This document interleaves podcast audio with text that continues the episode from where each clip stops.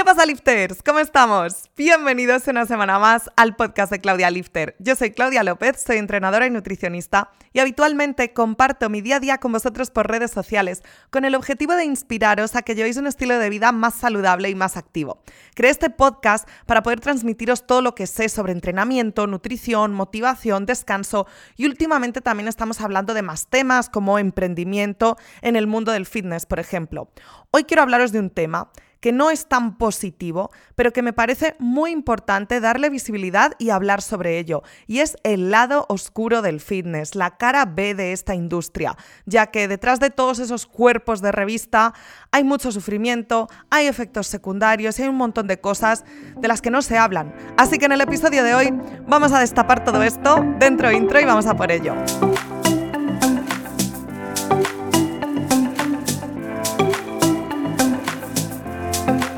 Comenzar un cambio físico suele ser algo muy saludable y muy positivo. Si eres una persona sedentaria y comienzas a hacer ejercicio, eso tiene múltiples beneficios para tu salud. Si eres una persona con malos hábitos nutricionales y comienzas a alimentarte y a nutrirte mejor, eso te lo recomiendo al 100%. Y de la misma manera, si tienes obesidad o sobrepeso y comienzas a perder grasa, o si tienes un peso muy bajo y comienzas a ganar peso y a ganar masa muscular, todo eso es súper positivo y deberías hacerlo ya si no estás trabajando en ello.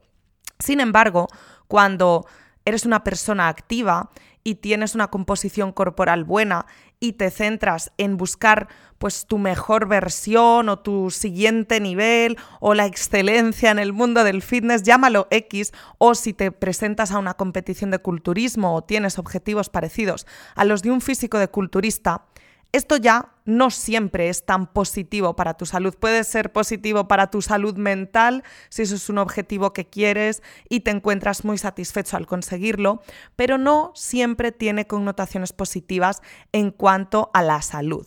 Y hoy vamos a estar hablando de todas esas cosas que afectan negativamente en el mundo del fitness. Para empezar, el cuerpo humano no está diseñado para tener sobrepeso, aunque este sobrepeso venga dado por kilos de masa muscular, ni tampoco está diseñado para tener un porcentaje de grasa muy muy bajo, especialmente en mujeres. Y algunos de los efectos secundarios ya más llevados al extremo de estas dos cosas podrían ser en una persona con un sobrepeso grande, aunque sea de masa muscular, el tener apnea del sueño y necesitar una máquina para dormir y no ahogarse, y esto pasa en muchos culturistas pesados, o una mujer con un porcentaje muy, muy bajo de grasa puede quedarse sin regla, puede tener una amenorrea. Estas son cosas bastante habituales en el mundo del fitness y que no siempre se hablan, porque no verás a tu influencer fitness favorito decir, uy, ya no tengo menstruación, pero mira qué abs, ni a tu culturista favorito que tiene un bíceps más grande de tu cabeza diciendo, como no me conecta esta máquina, no puedo dormir sin ahogarme. Obviamente son cosas de las que la mayoría de la gente no habla, aunque hay personas que sí, y me parece genial para que todo el mundo conozca las partes buenas y las partes malas de este mundillo. Pero cuando te embarcas en esta rutina fitness, en este mundo, deberías informarte de todo lo que hay detrás. Por un lado, si vas a competir, que es un porcentaje muy pequeño de la gente, entiendo que hagas ciertos sacrificios de manera temporal para conseguir un físico concreto para una competición y después intentes revertir o recuperar eh, lo que has perdido o los daños que has tenido. Por ejemplo, yo ya os he comentado alguna vez que competí en Bikini Fitness en 2017. Aunque lo hiciese sin utilizar ninguna sustancia dopante, al llegar a un porcentaje de grasa muy bajo, yo perdí la menstruación. Por supuesto, me hice analíticas hormonales para ver que todo estaba bien y tres semanas después de cada competición que hice volví a recuperar la regla gracias a volver a comer un poquito más de calorías, volver a subir 2-3 kilitos y entonces es cuando la recuperaba. Pero a dos meses de competir o mes y medio de competir se me volvía a ir cuando volvía a llegar a un porcentaje de grasa bajo. Esto no le pasa a todas las mujeres que compiten, pero sí a la mayoría. Es raro ver mujeres, y las hay, que mantengan la menstruación durante las competiciones. Entonces es algo que hay que tener muy en cuenta y que si sabes que lo haces de manera puntual, que te haces analíticas, que visitas a tu ginecólogo y que es algo reversible, pues seguramente no pase nada. Pero si es algo que haces 15 eh, veces al año y estás de competición en competición en competición y el año que viene repites y el año que viene repites, pues quién sabe si el día de mañana podrás tener hijos después de años de amenorrea. Entonces hay que cuidarse mucho y curarse en salud y ver cuáles son tus prioridades. Y de la misma manera, llevado ya más al extremo, eh, en el culturismo y en todas las categorías se usan esteroides y diferentes sustancias dopantes. Y estas sustancias que alteran por completo el sistema hormonal de una persona tienen efectos secundarios mucho más graves y muchas veces irreversibles. Ya que estamos hablando en mujeres, voy a seguir por aquí el uso de esteroides en mujeres me parece todavía mucho más peligroso que en hombres, aunque obviamente a nadie se lo recomiendo, ya que em, se pueden dar, sobre todo con el abuso, ciertos efectos secundarios de virilización, como el cambio en el tono de la voz, que se haga la voz más grave, como el crecimiento de vello eh, corporal, facial, por todos lados, como el crecimiento incluso del clítoris, o sea, son cosas ya graves. Y si la voz te cambia, no creo que puedas volver a recuperar tu tono de antes. O si la estructura mandibular te cambia y va creciendo con el paso del tiempo, abusando de estas sustancias, no creo, no sé si hay alguna operación para rebajar mandíbula, pero no creo que esto puedas volver a recuperarlo y los rasgos faciales que se van masculinizando se quedan ahí para siempre. Luego eh, habrá retoques estéticos que una se puede hacer para intentar paliarlo, pero muchos de estos cambios son irreversibles. Por no hablar ya a nivel hormonal, eh, de, analítica, de sangre, el cómo vas a estar, el cómo estarás a nivel fértil, etc. Y en hombres que suelen abusar más de estas sustancias, los efectos secundarios, quizá de virilización, puede que no sean molestos, ya que un hombre con poca barba que utiliza estas sustancias para ponerse fuerte o estar más seco y de repente tiene un poco más de barba, igual hasta le gusta o lo prefiere. O un hombre con una voz mm, más aguda, de repente le baja dos tonos la voz y es algo que le encanta. Pero eh, estos efectos secundarios van mucho más allá de lo que se percibe a la vista o al oído o, eh, o viendo a alguien, sino a nivel salud y a nivel hormonal. Cuando un hombre tiene una producción de testosterona endógena, es decir, la que produce su propio organismo, y de repente utiliza testosterona u otros esteroides de forma exógena, es decir, eh, pues inyectables, orales, de la forma que sea, pero se los da a su cuerpo, su cuerpo generalmente deja de producirlos. Entonces, en el momento que se quitan, aunque hay terapias de postciclo, ya que eh, el uso de esteroides pues tradicionalmente se llama ciclarse y luego puede haber una etapa de postciclo, el recuperar esta producción hormonal de testosterona de forma natural puede tardar meses, puede tardar años o puede no recuperarse. Igual que una mujer eh, tras el uso o abuso de estas sustancias puede no volver a tener su voz ni su cara nunca más, un hombre puede no volver a producir su testosterona de forma natural nunca más. Y entonces aquí suele recurrirse a tratamientos de reemplazo de testosterona, TRT se llama, pero esto es algo que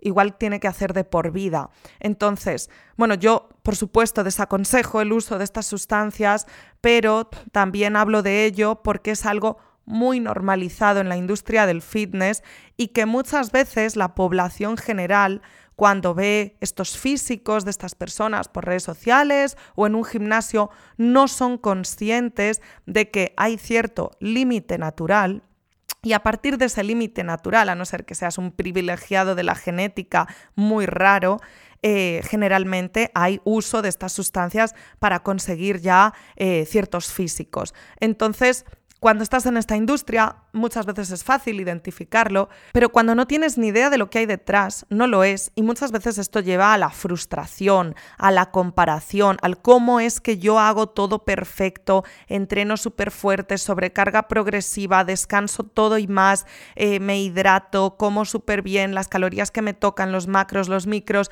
me suplemento con creatina, también tomo proteína, etcétera, etcétera. Todo lo que hay que hacer de forma natural lo hago y no consigo los mismos resultados de esta otra persona que tengo como referente. Pues a veces la razón es esta. Así que bueno, yo simplemente pongo la información aquí porque me parece importante saberlo, porque lo primero no deberías compararte con nadie, pero lo segundo deberías tener en cuenta todo lo que entra en juego. E incluso haciendo las cosas de forma natural, porque aunque hablamos de culturismo y hablamos de que el uso de estas sustancias está muy normalizado, hay federaciones naturales de culturismo. Incluso ahí el llegar a estos extremos de competición tampoco es nada saludable y todo el mundo necesita una etapa post-competición de comer más, de descansar más y de no tener un porcentaje graso tan bajo. Ya sin hablar del porcentaje graso, que también produce desajustes hormonales y que luego necesitas ganar más grasa, ya no solo por pues en las mujeres la menstruación, sino por tener la saciedad y el apetito controlados y normalizados, ya que muchas de las señales que van a nuestro cerebro que nos dicen, oye, ya estás lleno, estás saciado, no comas más, esto se produce en forma de leptina en las células de grasa principalmente. Entonces, si de repente no tienes grasa y no tienes muchas señales que le dicen a tu cerebro que pares de comer, igual quieres seguir comiendo y comiendo y tienes un montón de hambre y haciendo la misma dieta que antes, pero simplemente por tener menos grasa tienes más hambre. Todas estas cosas juegan en, eh, o sea, entran en juego. Pero además de esto, cuando uno compite, muchas veces hace una deshidratación antes de competir o cuando uno hace una sesión de fotos para una revista fitness o cuando uno quiere ese look de todo marcado, todo seco, las venas ahí a flor de piel, etc. Y con estas deshidrataciones también hay que tener mucho cuidado. Eh, ya se usen diuréticos, que es todavía más peligroso, y se usan para deshidratarse o no, el cuerpo humano tiene un gran porcentaje de agua y necesita esa hidratación. Entonces, cuando esto es algo puntual, pues no es sano, pero quizás lo puedes hacer una vez. Pero cuando esto es algo recurrente de una persona que compite cada fin de semana, puede ser muy peligroso y ha habido muchos fallecimientos por deshidratación, por desbalance electrolítico y es algo que hay que tener muy muy en cuenta y que no recomiendo a nadie hacer. Y volviendo al tema hormonal de tener más hambre solo por tener un porcentaje de grasa más bajo, aquí entramos en zona peligrosa con trastornos por atracón. Y aquí también puedo hablar por experiencia, no solo por lo que he visto y vivido con mucha gente conocida de este mundillo, sino por mi propia experiencia. Yo nunca en la vida he tenido un trastorno de la conducta alimentaria. Nunca en la vida eh, me he planteado el dejar de comer, el vomitar. Bueno, es que ni sé vomitar ni cuando estoy enferma. Nunca en la vida me han pasado estas cosas. Sin embargo, cuando competía en bikini fitness, después de las competiciones, como no tengas un objetivo eh, para la semana que viene o para dentro de ocho semanas, se te puede ir un poquito la olla y aquí es cuando vemos un montón de rebotes de competidores. Pero muchas veces no es por... Em, fuerza de voluntad, por dejarte llevar, por no querer seguir cuidándote, sino porque a nivel hormonal estás tan desequilibrado que como no tengas una obligación de seguir con una restricción calórica tan heavy, eh, el cuerpo te pide comida, te pide comida pero porque llevas meses y meses matándolo de hambre y esto es algo bastante peligroso, por eso es muy importante tener un plan, volver a subir calorías y no seguir en ese ciclo de restricción constante para evitar atracones y para evitar este tipo de trastornos. Yo no soy ni psicóloga ni especialista en trastornos de la conducta alimentaria, pero em, sí que me parece importante hablar de ello y darle visibilidad y también es muy común el no reconocer tu propia imagen corporal, el tener un trastorno de la imagen corporal cuando se está compitiendo o cuando se está muy de lleno en este mundo del fitness. Porque al final Si solo ves cuerpos con mucha masa muscular y un porcentaje de grasa muy bajo, si te ves todos los días en el espejo, si te subes a la báscula frecuentemente, si tu vida es en el gimnasio entrenando rodeado de espejos y solo te comparas con gente con cuerpos así, aunque tú estés súper en forma, aunque estés pibón, te vas a ver celulitis, grasa extra, poca masa muscular, siempre te vas a ver pequeña, eh, te falta de aquí, te sobra de allá y es un, ciclo constante de comparación. A día de hoy me alegro mucho de, haber eh, superado todo eso a nivel mental, porque es más a nivel mental que físico. Tú puedes tener una etapa de volumen, de definición, de rebote post competición, de estar sequísimo y, y aún así no te ves bien pero cuando mentalmente estás bien, eh, has aprendido, has evolucionado, puedes ser objetivo y puedes ver que te falta de aquí, te sobra de allá, pero de forma más racional. Pero la mayoría de los competidores, por ejemplo, aunque sean profesionales de, de la nutrición y el entrenamiento, o aunque sepan lo que hacen, o aunque sabrían pautarle la misma preparación a otra persona, no pueden hacérselo a sí mismos y necesitan un coach, un preparador, porque se pierde esa visión objetiva, porque cuando la presión de que te van a comparar con otros físicos está ahí, de que necesitas estar más seco, estar más fuerte, estar más seco, estar más fuerte, al final nunca te ves lo suficientemente seco ni lo suficientemente fuerte y nunca tienes una visión objetiva.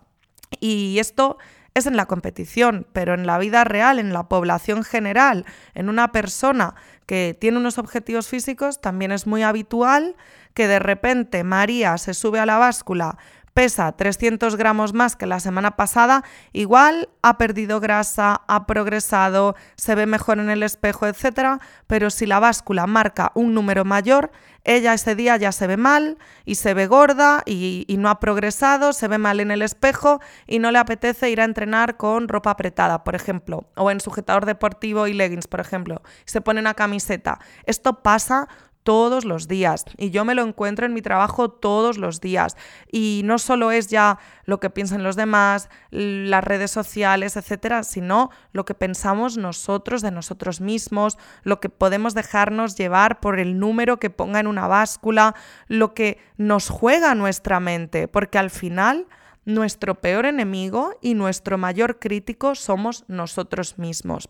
Entonces, yo siempre digo que Where the mind goes, the body will follow. A donde va la mente, el cuerpo sigue o acompaña. Y es muy importante tener la cabeza en su sitio, tener los pies en la tierra, tener las cosas claras y tener una visión objetiva y ser capaz de abstraerte y verlo desde fuera y ser objetivo, ver datos, ver que progresas y ya está y no dejarse llevar por lo emocional. Y os digo esto después de llevar años y años y años con dietas diferentes, probando diferentes sistemas de entrenamiento, compitiendo, no compitiendo, pesando 15 kilos más, pesando 15 kilos menos. Bueno, 15 más que ahora no, pero 5 más que ahora sí y 15 menos que ahora también.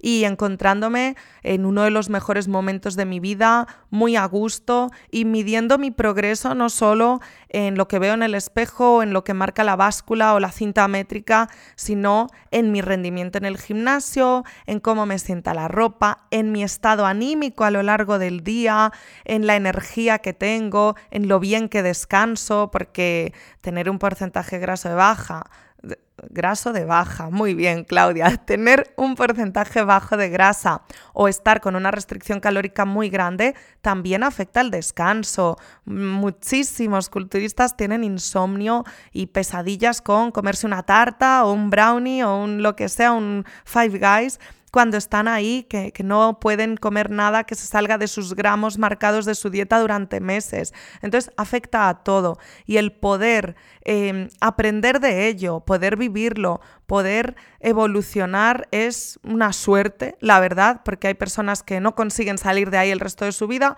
o hay personas que nunca llegan a experimentarlo porque también conlleva un nivel de sacrificio muy, muy fuerte. Y esto es la parte positiva de la que quiero hablar, la parte que creo que puede hacer bien a todo el mundo. Si tú te propones un objetivo físico muy grande, que parece imposible, que parece inalcanzable, que se lo dices a tus amigos y se ríen de ti, entonces a veces es mejor no compartirlo y callar bocas con resultados. Cuando te propones algo realmente increíble, y trabajas en ello día sí, día también, día también, sacrificas todo y más para conseguirlo, esa fuerza de voluntad, esa disciplina diaria, ese autocontrol, ese nivel de exigencia con uno mismo, es algo buenísimo y que puedes aplicar a todas las áreas de tu vida, a todas. Que si luego lo trasladas al trabajo, yo dejé de competir, creé mi negocio online y a día de hoy pues vivo de esto gracias a esa disciplina y ese foco ponerlo en otra cosa. Y si de repente lo pones en algo diferente, es que también lo vas a conseguir, porque te da igual ir a una competición y quedar tercero, segundo y no ganar, o quedar último si vas a seguir al día siguiente haciendo todo lo que tienes que hacer para ganar en la próxima. Y si vuelves a perder, al día siguiente sigues haciendo todo lo que tienes que hacer para ganar en la próxima. Y es esa ambición y esas ganas de comerte el mundo y esa disciplina lo que hace campeones, lo que hace ganadores, lo que hace líderes y lo que hace que puedas aplicarlo a todo en la vida. Entonces, me parece muy positivo ponerte un objetivo físico e ir a por ello. Da igual el que sea, da igual, pero vea por ello. Y si eso luego lo aplicas en el resto de tu vida, vas a alcanzar la excelencia en todo. Así que siempre que priorices tu salud, tengas en cuenta los riesgos asociados de todo lo que hagas.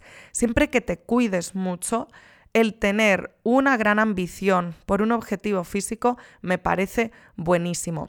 Pero para esto, lo que más tienes que controlar es tu mentalidad y es tu mente. Y para eso también es muy importante tu entorno. O tener un entorno que te ayude a conseguirlo, o tener un entorno que lo tienes ahí porque te quiere y les quieres, pero que no te dejes afectar por él a la hora de tomar tus decisiones y de hacer lo que tienes que hacer para conseguir tus objetivos, porque ahí es cuando a todos nos hunden familiares, amigos, pareja, por no tener los mismos objetivos que tú. Entonces, te recomiendo que cuando te propones algo así, las personas que están en tu día a día sepan lo que te estás proponiendo. Pueden no apoyarlo, pero es tu labor informarles para que esto no dé motivo a discusiones, a, mm, bueno, a malos entendidos y que con buena comunicación puedas mm, igual no sentirte apoyado, pero que no te echen abajo. Y si eres capaz de hacerlo sin contárselo a nadie, si no te afecta nada, o si ya tienes un círculo cercano que se dedica a lo mismo que tú y que apoya esos objetivos, oye, pues menuda suerte, maravilloso y a por ello. Pero mentalidad clara, mucho foco, el entorno adecuado o que no te afecte tu entorno y a por ello, porque todo el mundo que se propone algo y trabaja por conseguirlo, tarde o temprano, sea e, en cinco meses o en cinco años, acaba consiguiéndolo. Para mí, que sepáis que es mucho más satisfactorio trabajar con una persona que pese 170 kilos y conseguirle llegar a los 99 eh, con trabajo de años que trabajar con una persona que tiene un poco de barriguilla y que le salgan abs. Aunque la foto de los abs y el antes y el después sea más llamativo, sea más guay, etc., lo que gana en calidad de vida, en salud y en autoestima la persona que tenía obesidad y ahora ya no, es, vamos, cien mil veces más satisfactorio. ¿Esto qué quiere decir? Que da igual el objetivo que tengas, da igual, da igual cómo seas, da igual quién seas. Lo importante es que te lo propongas y que vayas a por ello. Bueno, lifters, espero haberos motivado un poquito a que vayáis a por lo que queréis, porque no hay sueños demasiado grandes, solo hay mentes demasiado pequeñas para ir a por ellos. Y bajando un poquito la intensidad, vamos a pasar a contestar un par de preguntas que me habéis dejado por Instagram. La primera que la hace Ismael dice, ¿qué grupo muscular te cuesta más trabajar y qué grupo muscular te cuesta menos trabajar? A nivel de que me cueste, eh, me cuesta trabajar los gemelos porque me duelen mucho cuando los trabajo y no me gustan. Y me cuesta trabajar el bíceps porque es un dolor desagradable. Yo de verdad no sé, pero trabajar bíceps y gemelos es algo que me cuesta porque no me gusta. Ahora, que me cueste desarrollar que sí me gusta el trabajo, pero me cuesta que crezcan, que me desarrollen bien, son los glúteos. Y puede no parecerlo a día de hoy, pero hace poco publiqué un collage en Instagram de yo hace cuatro o cinco años y yo ahora, y el desarrollo de glúteos, porque yo era culo carpeta literal, ¿eh? no os engaño. Y es algo que me cuesta un montón, a lo que le tengo que dar mucha caña, mucha frecuencia, mucho volumen, mucha intensidad, para que realmente eh, crezca y se desarrolle y consiga resultados. Sin embargo, el resto de grupos musculares me gusta entrenarlos, yo disfruto mucho entrenando, ya sea con un entrenamiento clásico, bodybuilding, de muy analítico por grupo muscular, o con entrenamientos eh, de powerlifting, de alterofilia, de crossfit, todo me encanta. Yo, dadme pesas, soy feliz. Pero no suelo entrenar cuádriceps casi nunca, una vez al año me puedo hacer unas extensiones o algo más enfocado a cuádriceps, pero casi nunca lo hago porque no me cuesta nada que me crezcan los cuádriceps. Mi cuádriceps, haces una extensión, ¡pum! Eh, haces 15 repeticiones y ya tengo un bombeo que, que, se me rompen los leggings. O sea, yo no he trabajado pierna como tal de en la rutina tengo entrenamiento de pierna, pues igual desde que tenía 20 o 21 años. Sin embargo, a día de hoy me siguen preguntando que cómo haces para tener esos cuádriceps. Pues no hago nada. Y de hecho, yo cuando adelgazo, os comentaba lo de Bikini Fitness, cuando competía, la última grasa que se me va es la del abdomen, sin embargo la primera grasa que me desaparece es la de los cuádriceps, la de las piernas, y enseguida se me ven cortes tanto en los cuádriceps como en el femoral, lo cual en bikini fitness, en chicas que se quiere que la cintura sea muy finita, pero las piernas no tan marcadas, no tan estriadas, pues esto no era nada positivo. Siempre me decían que tenía los cuádriceps con muchos cortes. Es algo que no entreno, es algo que no hago y que crecen solos. Y la siguiente pregunta de Pablo dice, ¿qué debe tener bajo tu juicio un buen gimnasio para ofrecerte lo mejor para el culturismo? ¿Y cómo calificas un buen gimnasio de uno que no lo es? Vamos por partes, porque esto varía mucho.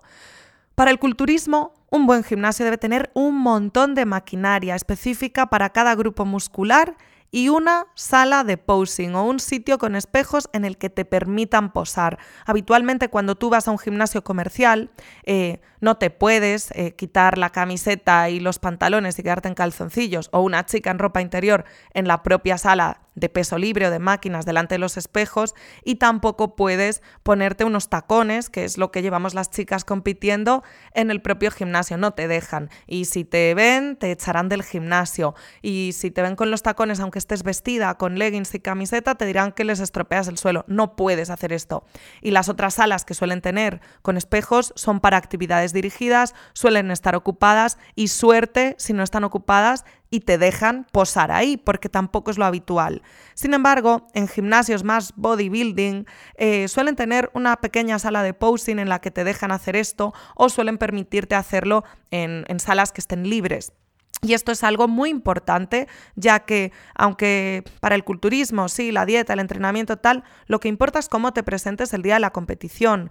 Y un buen posador puede ganar a alguien con un físico superior solo por presentarse mejor. Y para esto hay que practicar, practicar y practicar. Entonces, si tienes un espacio habilitado para esto donde entrenas, es ideal porque siempre te apetece más posar al haber acabado de entrenar con el bombeo, sudado ahí, que cuando estás en tu casa. Normalmente a todo el mundo le gusta más posar después de haber entrenado. Entonces, mm, tener una sala de posing es muy importante. Y ya si tienen una neverita para guardar el tupper y un micro para calentarlo después de entrenar, esto ya se gana a todos los culturistas del barrio.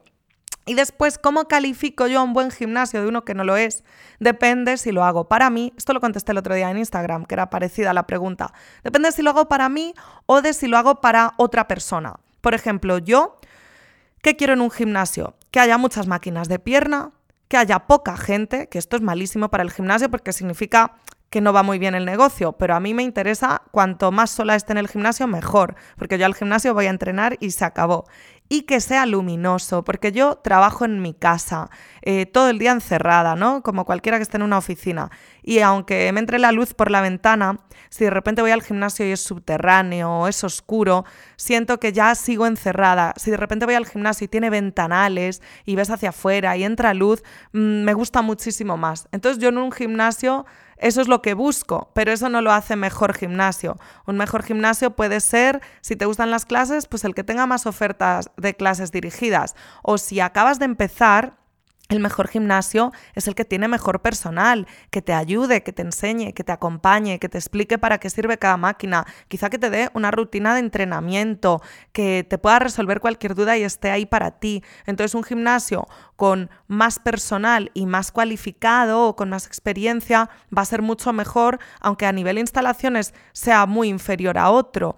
Así que no me parece que haya un estándar de buen o mal gimnasio pero bueno, estas son las cosas que yo valoro. Y por supuesto, más en tiempos de COVID, pero en general, la limpieza en un gimnasio es fundamental.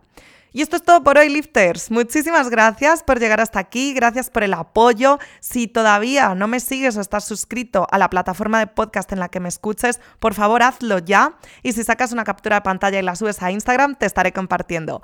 Nos escuchamos la próxima semana. Un abrazo enorme y muy, muy, muy felices fiestas. ¡Mua!